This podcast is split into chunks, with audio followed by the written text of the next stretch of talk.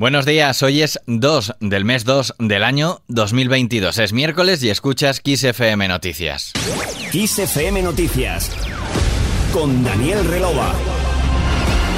Último día de contactos entre grupos parlamentarios por la reforma laboral. El gobierno se afana por acercar a Esquerra al decreto de la reforma laboral cuya convalidación ya la da por salvada mañana, toda vez que cuentan con el apoyo de Ciudadanos y con el de varios partidos minoritarios como Más País, Compromís, Nueva Canarias, Coalición Canaria, Teruel Existe o Partido Regionalista de Cantabria. El presidente del gobierno Pedro Sánchez insistió este martes que el Ejecutivo está volcado en estos momentos en conseguir todos los apoyos posibles por lo que seguirá negociando, dice, hasta el último momento. Por su parte, el secretario general de UGT, Pepe Álvarez, aunque se muestra optimista, aseguró que no hay un plan B en caso de que el Congreso rechace la reforma pactada por el Gobierno con los agentes sociales.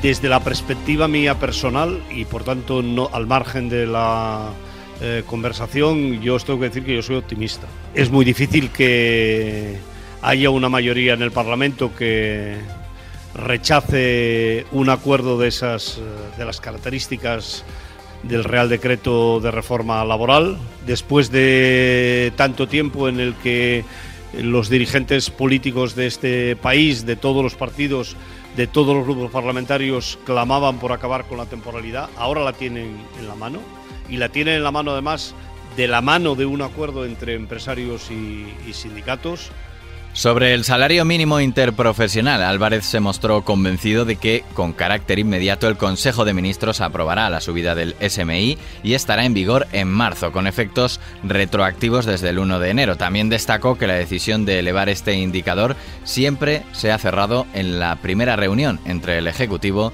y los agentes sociales. Por otro lado, este miércoles el Ministerio de Trabajo y el de Seguridad Social harán públicos los datos de paro y afiliación del mes de enero. El año 2000 2021 cerró con un recorte histórico del paro registrado, con 782.232 personas desempleadas menos y con la mayor creación de empleo desde 2005, con 776.478 afiliados más. En materia de salud, sanidad y comunidades se reúnen este miércoles en el Consejo Interterritorial de Salud para analizar posibles relajaciones de las medidas de control por la pandemia, entre ellas la retirada de la mascarilla obligatoria en exteriores, justo cuando el Congreso acaba de convalidar el decreto que lo imponía desde Navidad. La ministra de Sanidad, Carolina Darias, destacó ayer en la Cámara Baja que el uso de las mascarillas en exteriores está más cerca de volver a modularse. Señorías, se trata de una medida estrictamente temporal.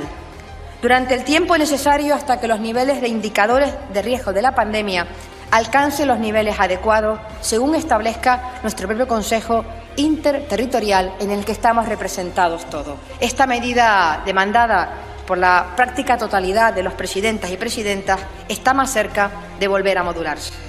Ayer España superó los 10 millones de contagios oficiales por coronavirus desde el inicio de la pandemia tras los últimos 40.133 positivos reportados. Además, comunicó otros 408 fallecidos a causa de la infección para un total de 93.633. Si bien la incidencia acumulada de casos por 100.000 habitantes a 14 días descendió hasta los 2.694, esto es 185 puntos menos que el día anterior. Y el jefe del gobierno, Pedro Sánchez, llegó a Emiratos Árabes Unidos para presidir los actos con motivo del Día de España en la Exposición Universal de Dubái. Ahí mantendrá una serie de reuniones políticas y económicas con el fin de potenciar las inversiones de este país en España. Junto a Sánchez viajan su ministro de Asuntos Exteriores José Manuel Álvarez, la titular de Industria, Comercio y Turismo Reyes Maroto y un grupo de empresarios españoles encabezados por el presidente de la patronal COE, Antonio Garamendi.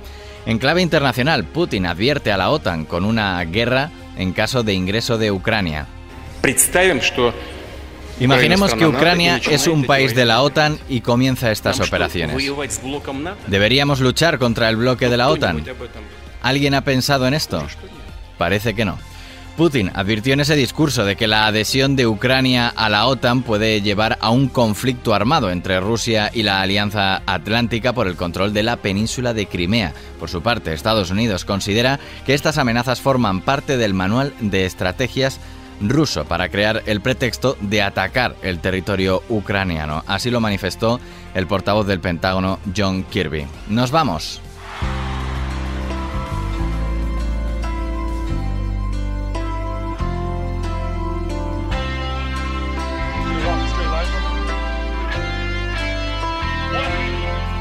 Anoche Brian Adams regresó a Madrid. 12.000 personas vivieron el concierto del canadiense en el Within Center. Dos horas de espectáculo en las que el artista cantó temas de su nuevo álbum, So Happy It Hurts, que se publicará en marzo, pero también hubo espacio para repasar grandes éxitos como este que escuchas. Con Heaven terminamos este podcast. La información continúa actualizada y puntual en los boletines horarios de XFM. Hasta la próxima.